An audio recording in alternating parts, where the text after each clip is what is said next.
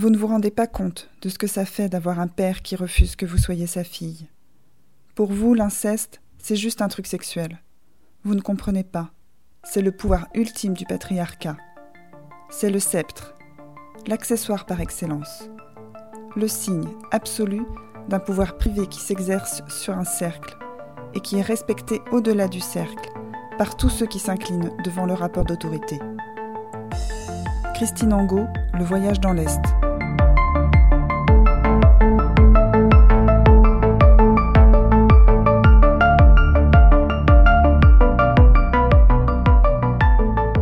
Vous écoutez le deuxième épisode de Écouter, libérer, en finir avec l'inceste, un podcast créé par Citadel, le centre d'accueil et de ressources pour les femmes victimes de violences et leurs enfants.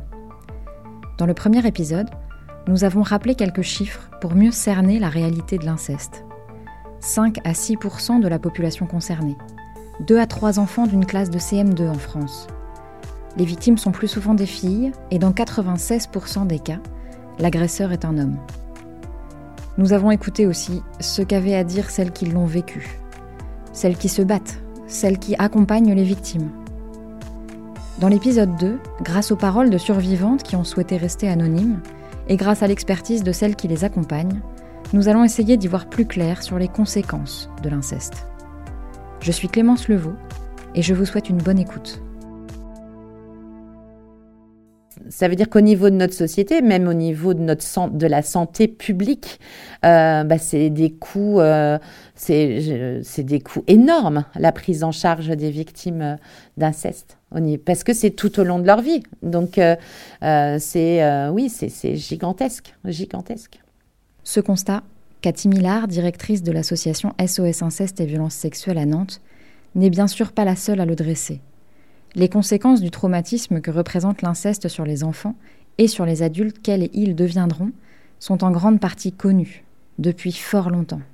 Ce type d'agression sexuelle déclenche une cascade d'effets délétères sur le plan neurobiologique, comportemental, cognitif, affectif, et augmente la vulnérabilité à un large éventail de problèmes de santé. Les victimes, par exemple, présentent un risque élevé de développer un trouble dépressif, des conduites addictives et des troubles alimentaires. Explique par exemple la sociologue Sylvie Cromer qui a beaucoup travaillé sur ces questions. Dans l'ouvrage collectif Violence sexuelle, en finir avec l'impunité, paru en 2021, la psychologue Karen Sadlier conclut son article par ces mots. Les violences sexuelles chez l'enfant constituent un problème majeur du point de vue social, sanitaire et judiciaire. Évaluer et travailler avec l'enfant le plus rapidement possible, de façon spécialisée, permet de réduire sa souffrance et de restaurer une image de soi positive. Une étude conduite par une chercheuse australienne, Margaret Kutajar, en 2010, a par ailleurs conclu que les victimes d'inceste avaient trois fois et demi plus de risques d'être suivies par les services publics de santé mentale. Parmi les choses qui m'ont marqué pendant les entretiens avec les survivantes que j'ai pu interviewer, outre leur force et leur courage, c'est la récurrence des conséquences que l'inceste a eues sur leur vie, a encore sur leur vie. Le vécu de chacune est singulier, bien sûr, et chacune a sa manière à elle de vivre ses conséquences. L'intensité diffère, la temporalité aussi, mais bien souvent les souffrances se croisent. Ce sont ces mots MAUX qu'elles vont nous raconter avec leurs mots. Les propos qui suivent peuvent heurter. En cas de besoin, vous pouvez bien sûr contacter directement les équipes de Citadel ou vous rendre sur le site www nantescitadelle.fr.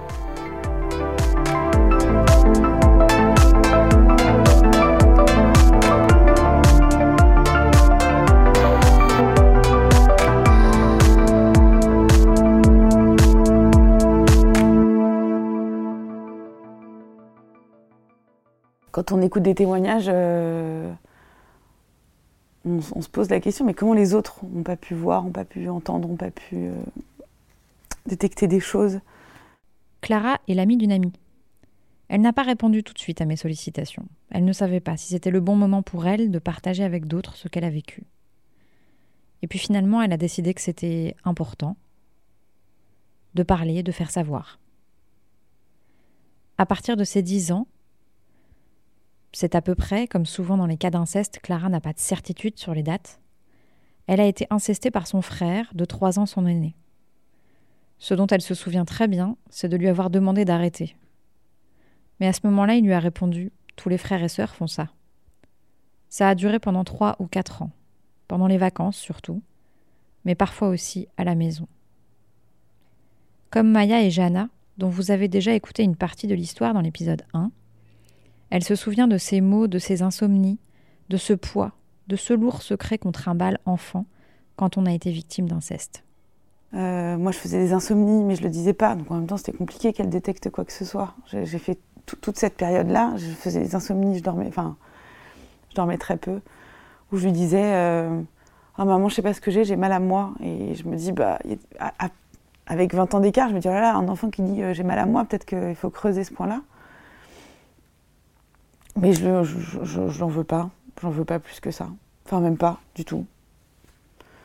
Donc euh, non, j'ai non, j'ai pas l'impression de pas avoir été protégée. Je, enfin, je sais, je, je sais pas, j'ai pas encore trop creusé ce sujet-là. À l'école, j'étais extrêmement timide. Tout, me, tout, tout, le monde me stressait, en fait. J'ai passé ma vie à être stressée. Et euh, j'avais toujours mal au ventre. Maya a été incestée par son frère adoptif. J'étais tout le temps. Euh, d'ailleurs, ma maman me, me le disait, euh, parce que c'est quelque chose qui l'a marqué. C'est qu'elle se souvient de moi comme la petite fille qui pleurait souvent, qui était malheureuse, et quand on lui demandait bah, qu'est-ce qu'il y a et tout ça, et elle, disait bah, j'ai le cafard. Euh, déjà, mon comportement a changé entre le début de ma scolarité, donc au collège, et à la fin. Jana a été incestée par son père pendant dix ans. J'étais quelqu'un de très enjoué avant, euh, qui souriait tout le temps, qui rigolait tout le temps, euh, toujours le sourire, tout le temps à vouloir faire des choses. Et au fur et à mesure, euh, je me suis renfermée sur moi-même, je suis devenue quelqu'un de très agressif. avec les gens, je, parlais mal, je pouvais être méchante. Voilà, c'est-à-dire que vraiment le comportement a, a vraiment radicalement changé. Euh, la seule personne qui a à ce moment-là vraiment bien compris ce qui se passait, c'était l'infirmière de mon collège, qui elle, je venais la voir tous les midis et j'essayais de lui parler. Elle voyait bien qu'il euh, y avait quelque chose qui n'allait pas. Euh, je me souviens qu'elle m'avait dit que si je continuais à m'enfoncer toute seule et que j'étais dans des sables mouvants et que comme dans les sables mouvants, en fait, si on bouge tout le temps toute seule, en fait, on s'en sort pas. Et que si je ne tendais pas la main à des gens et que je ne les prenais pas l'aide, euh, et ben, euh, que j'allais sombrer. Quoi. Donc bon, ça a été le cas, à vouloir se scarifier, à vouloir euh, faire des tentatives de suicide, voir des pensées, ou quand on passe devant un pont, on va se dire qu'est-ce que ça fait si on saute? et c'est vrai qu'encore maintenant, j'ai cette période-là où des fois quand je vais pas bien, bah, je passe devant un train, on se demande on se demande encore euh, ce que ça fait de mourir sous un train. Ça va être euh, les enfants qui sont euh, soit en phobie scolaire en particulier, soit qui sont au contraire en surinvestissement. Ça peut être des enfants qui sont extrêmement brillants à l'école. Cathy Millard, directrice de l'association SOS Inceste et Violences Sexuelles à Nantes. Euh, ça va être euh, des enfants autrement évidemment qui vont se renfermer, qui vont ne plus parler. Euh, et puis ça va être aussi des enfants qui peuvent devenir extrêmement agressifs, donc très, non, de, voilà, vraiment des grosses colères, une grosse vraiment une très grande agressivité envers d'autres enfants. Euh, et puis un élément aussi, alors qu'il faut aller, enfin voilà, que moi je trouve qui est l'élément qui devrait alerter tout de suite, euh, ce sont les enfants qui commencent à avoir des comportements sexualisés avec d'autres enfants. Ou des mots parce que ça peut être aussi avec euh, pas forcément des gestes ça peut être aussi avec des mots. Là ça c'est vraiment typique d'enfants pour moi qui sont agressés alors encore ou qui ont été parce qu'ils reproduisent tout simplement ce qu'ils sont en train de vivre donc ça va être ce type de comportement. Ou alors ça va être des comportements avec un vocabulaire sexuel extrêmement euh, violent ou un peu trash qui n'est pas du tout adapté à, cet âge-là. Alors moi j'ai euh, commencé à parler de sexe très très jeune. Je devais avoir 9 ans. J'étais, euh, j'étais rodée, je, pouvais, je connaissais tout. Hein. Je pouvais devenir sexologue à 10 ans. et je sais que je faisais, enfin, quand je suis arrivée au collège, je faisais que de parler de sexe, de, des trucs trash en plus. C'était vraiment j'allais dans des trucs trash. Et c'est vrai que quand on a 11 ans, euh, ceux qui se retrouvent en face de toi, ils sont là en mode euh, qu'est-ce qu'elle raconte euh, Qu'est-ce qu'elle nous fait? Après, les amis que j'avais à cette époque-là, bah, on rigolait, puisque voilà, mais c'est vrai que c'est, on voit que c'est un comportement pas normal pour un enfant de cet âge-là. C'est, normal qu'on découvre son corps, etc. Mais vraiment d'aller dans des trucs très trash, la scatophilie, l'urologie, euh, 11 ans, voilà quoi, on est encore innocent.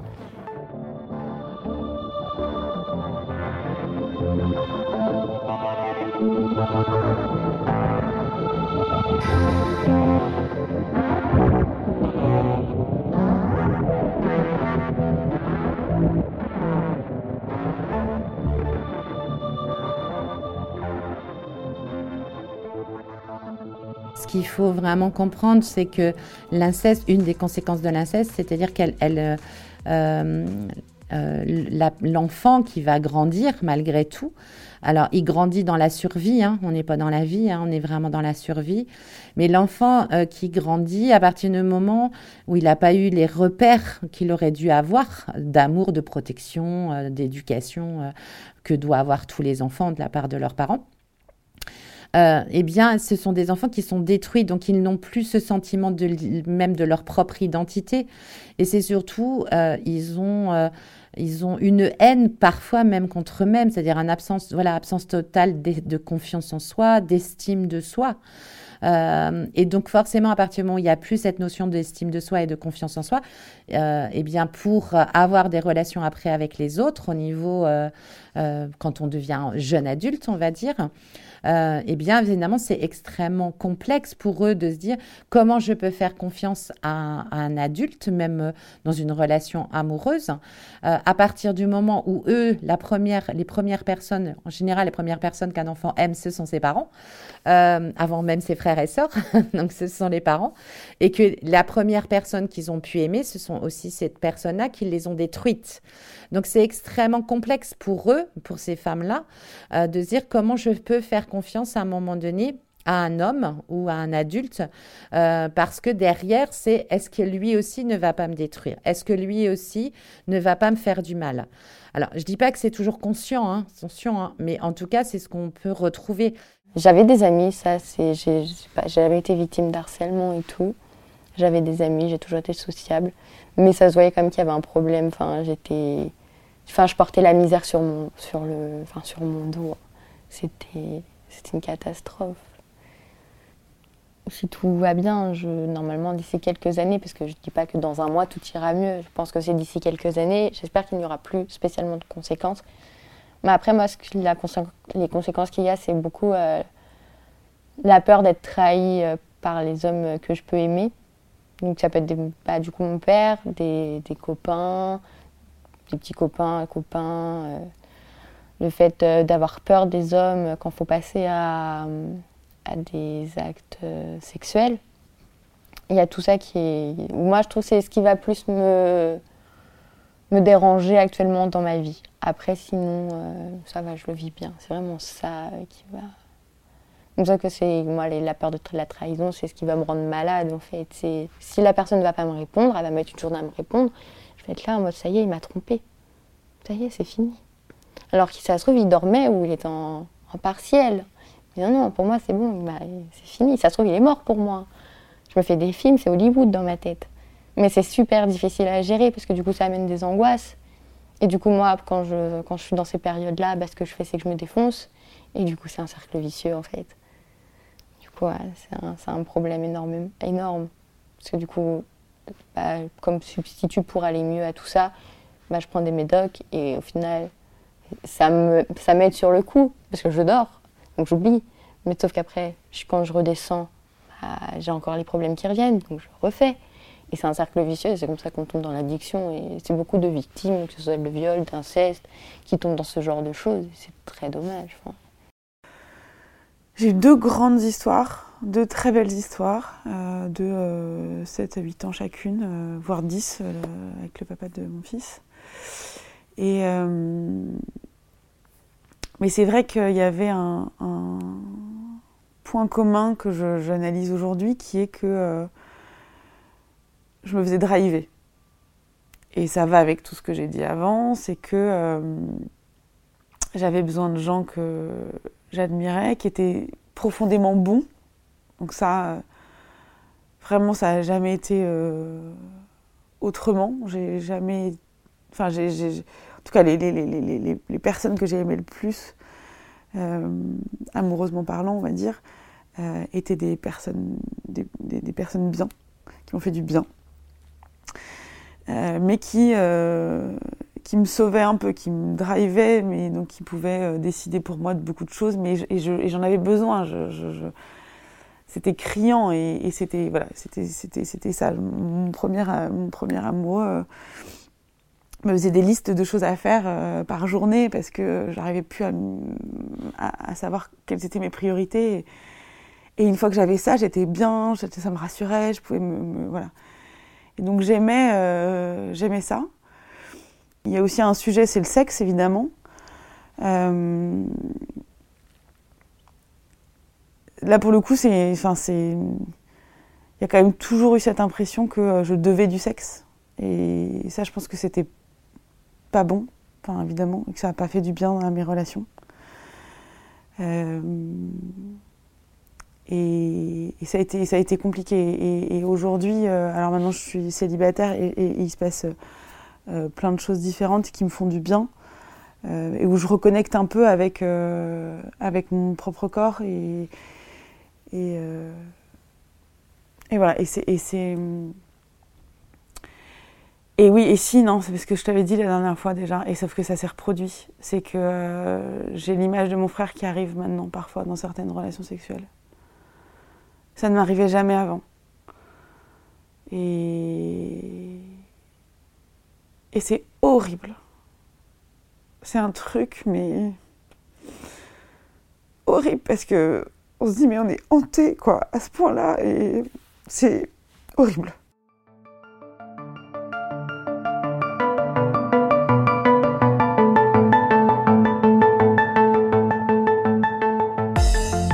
moi, ce qui, est resté, c'est que euh, j'ai tout le temps besoin de l'aval de l'avis de quelqu'un pour faire quelque chose. Donc ça, c'est quelque chose que voilà, je suis en train de travailler dessus. Mais euh, tout le temps, j'avais besoin euh, de l'avis de, de, pour quoi, que ce soit, hein, que ce soit pour s'habiller, pour acheter à manger ou même choisir ce que je veux manger le soir. Je suis incapable de faire une décision. c'est quelque chose où j'ai tout le temps besoin de savoir si, si j'ai le droit de le faire euh, par exemple, avec mon copain, euh, lui, c'est quelque chose qu'il déteste, c'est qu'il euh, a envie que je change. J'essaie de le faire, mais c'est vrai que c'est très compliqué. Vivons 10 ans comme ça. on vit dans un système où déjà on a, on, a, grandi dans un système où il faut qu'on demande l'avis des autres. Il faut qu'on demande si on a le droit de faire telle ou telle chose toutes les mauvaises choses qui pouvaient en découler, on s'est les attribuées, on s'est dit c'est de ma faute, c'est de ma faute, j'ai pas confiance en moi, c'est de ma faute. Je suis, euh, je sais pas, je, suis passive, je suis flemmarde, je suis, je sais pas, tous les défauts, tout, toutes les choses compliquées à gérer, on se dit mais non mais c'est de ma faute, je suis un peu folle, je suis hyper, euh, j'ai des humeurs hyper changeantes.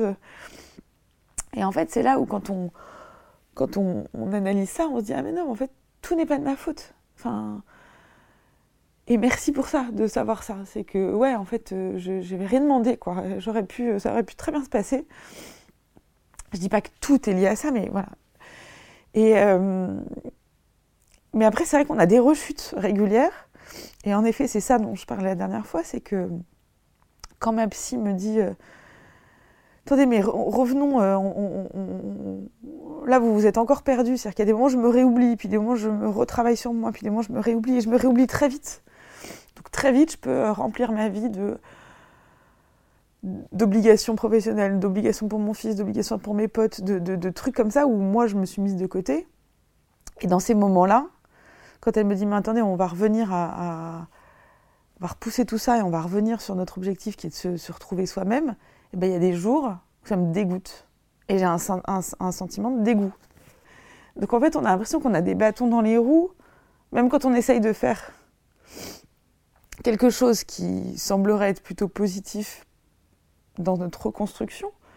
Je sais pas, j'ai l'impression qu'il y a un espèce de truc dans la tête, un, petit. Euh, enfin, le, la blessure, elle continue à agir, euh, mais même quand on essaye d'aller mieux, que je, suis, que je sois capable d'avoir une, émotion de dégoût quand on me dit qu'il faut se reconnecter avec soi-même, c'est.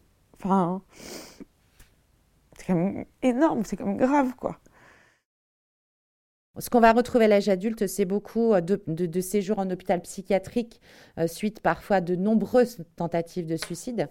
Euh, et puis là, on va se retrouver par contre dans d'autres problématiques qui vont être la problématique au niveau des relations amoureuses, relations sexuelles. Donc là aussi, parfois, pareil, de remise en danger, hein, c'est-à-dire euh, euh, on enchaîne, voilà, un enchaînement d'hommes. je dis pas que c'est pas, qui peut être consenti d'ailleurs, hein, c'est pas forcément, voilà, ça peut être consenti. Difficulté évidemment au niveau du couple, voilà, de créer un couple. difficulté au niveau professionnel, c'est-à-dire que c'est vraiment aussi des personnes qui ont du, qui peuvent être extrêmement intelligentes et extrêmement brillantes d'ailleurs, euh, mais qui euh, vont avoir beaucoup de mal au niveau du temps, en tout cas, à faire carrière, parce que euh, il va y avoir des problèmes à ce moment-là de soit de phobie, soit elles vont, elles vont se remettre dans cette notion un peu inconsciente de, de, de femme-objet. donc elles vont vivre du harcèlement par exemple au niveau du travail. Euh, elles ont aussi souvent des problèmes de concentration. Ça, c'est vraiment quelque chose que l'on rencontre euh, de manière récurrente. Euh, et puis, et puis voilà, au niveau social, c'est des, des, personnes souvent qui ont des grandes difficultés à avoir des relations, même amicales. Alors, elles en ont, mais souvent pas beaucoup. Et puis ça provoque de, ouais, de la confusion pour la suite, en fait, pour, euh, pour le développement euh, euh, de, de l'enfant qui va devenir adulte. Et qu'est-ce que c'est du coup les relations amoureuses Qu'est-ce que c'est aimer une personne C'est faire du mal et en même temps faire du bien, parce qu'il y a aussi toujours cette, cette, cette confusion aussi de dire je vais, par exemple, je vais te faire du bien en, en ayant des actes incestueux, par exemple. Amandine Collin est psychologue de formation. Elle est aujourd'hui l'une des douze coordinatrices qui accueillent, accompagnent et orientent les femmes se présentant à Citadelle. Euh, et tout ce mélange-là pour la, ouais, pour la suite, après dans les relations, je pense, euh, personnelles de, la personne euh, qui, qui a été victime. donc énormément de conséquences sur toute sa vie après d'adulte et, et, puis par exemple potentiellement sa vie de couple, les rencontres qu'elle peut faire, etc. par la suite quoi dans tous les entretiens les, que, j'ai pu faire avec, euh, avec des patients, en fait, euh, énormément. Alors ça pouvait être au début, euh, plutôt, j'étais plutôt en, en, addictologie, donc du coup, je me souviens vraiment en stage de la première fois où euh, où j'avais rencontré plusieurs personnes, euh, plusieurs patients du coup, et, et où j'ai eu le sentiment qu'en fait tout le monde avait été victime de violences sexuelles ou, et ou inceste, euh, du coup, et, et ça m'avait un petit peu perturbée. Alors après, évidemment, on rencontre des personnes qui vont mal, donc c'est pas la population générale, mais quand même. Et en fait, finalement, après, ça se répétait dans tous les postes que j'ai pu avoir derrière. Donc du coup, donc là c'était en addictologie au début, après un peu plus en, libéral, euh, je fais un peu de libéral et puis euh, en, clinique psychiatrique et après en psychiatrie euh, adulte, du coup, la psychiatrie publique où là il y a énormément de, patients aussi qui ont été victimes de violences sexuelles ou, d'inceste, quoi, et d'inceste. Mm. Et quand vous dites énormément, ça représente quoi en proportion? Je peux pas dire, je pourrais pas dire de, statistiques comme ça, mais une, une grande majorité, quoi. Alors moi j'ai des problèmes d'addiction depuis euh, depuis trois ans, deux trois ans. au départ je pensais pas que c'était de l'addiction. J'ai commencé avec de l'alcool, c'est-à-dire je buvais quand j'ai commencé à travailler, je faisais beaucoup de soirées. Du coup pour moi c'était juste récréatif, sauf qu'après ça a commencé à devenir des soirées tous les jours, à boire à midi parce qu'on commence les soirées à midi. Et euh, après se rendre compte que euh, quand il n'y a pas de soirée, quand on ne boit pas, ça nous manque. Et bah, je me suis toujours dit, ne commence pas à boire toute seule, sinon ce sera la fin de... Ce sera la fin. Je ne l'ai pas fait. Mais je faisais des soirées tous les jours pour compenser. Et après, il m'est arrivé un problème en soirée avec un garçon. Ça m'a calmé un peu sur l'alcool. Du coup, j'ai pris des substituts. Donc, j'ai pris des neuroleptiques. Je faisais des surdoses. Plus après, je mélangeais avec l'alcool. Après, j'étais me faire prescrire du Xanax parce que forcément, notre corps s'habitue aux prises.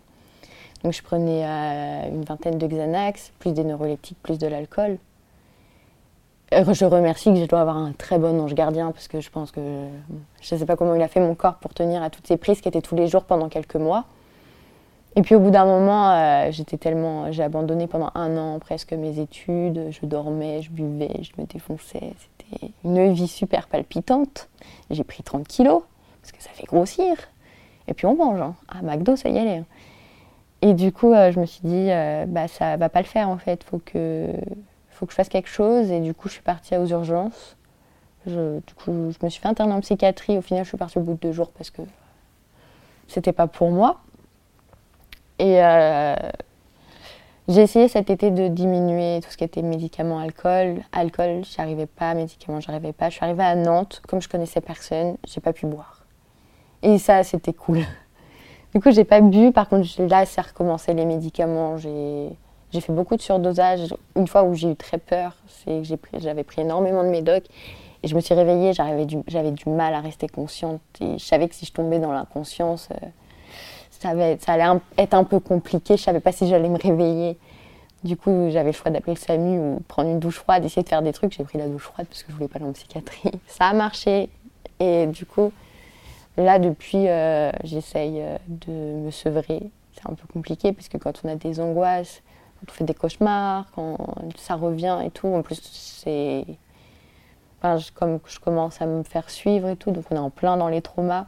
C'est super compliqué à gérer, mais du coup, j'essaye. Donc là, je vais être prise en addicto, mais c'est très compliqué.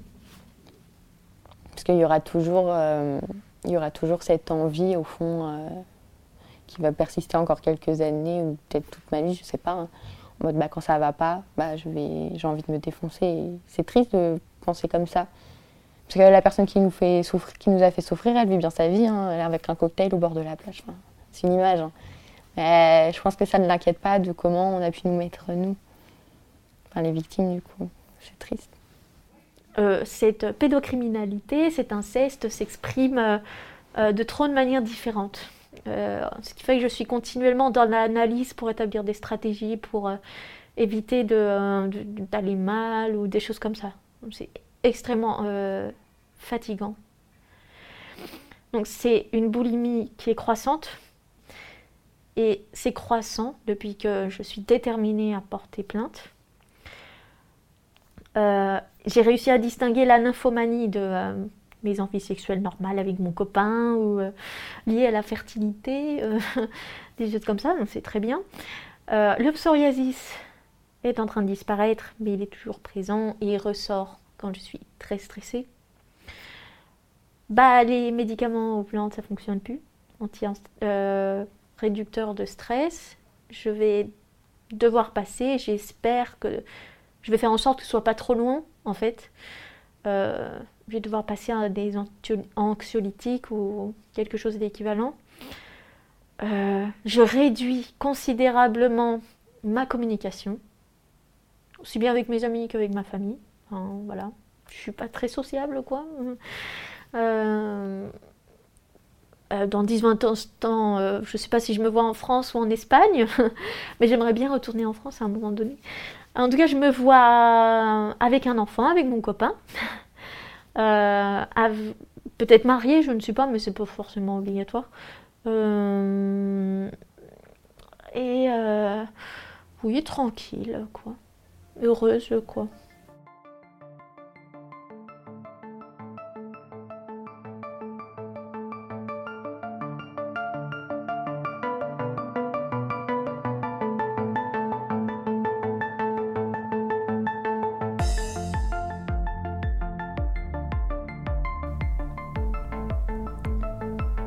C'était Écouter, Libérer, le podcast de Citadelle pour en finir avec les violences faites aux femmes et aux enfants.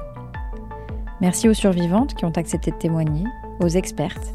Merci à Aude Brachet et à toute l'équipe de Citadelle pour leur accueil et leur confiance. Ce podcast a été réalisé par la ville de Nantes en partenariat avec Euradio, qui diffusera l'épisode 3 le mois prochain. Les épisodes seront disponibles sur toutes les plateformes. En attendant, n'hésitez pas à vous saisir d'autres ressources pour vous informer sur l'inceste. Nous en partagerons avec l'épisode. Et bien sûr, rendez-vous sur www.nantescitadelle.fr.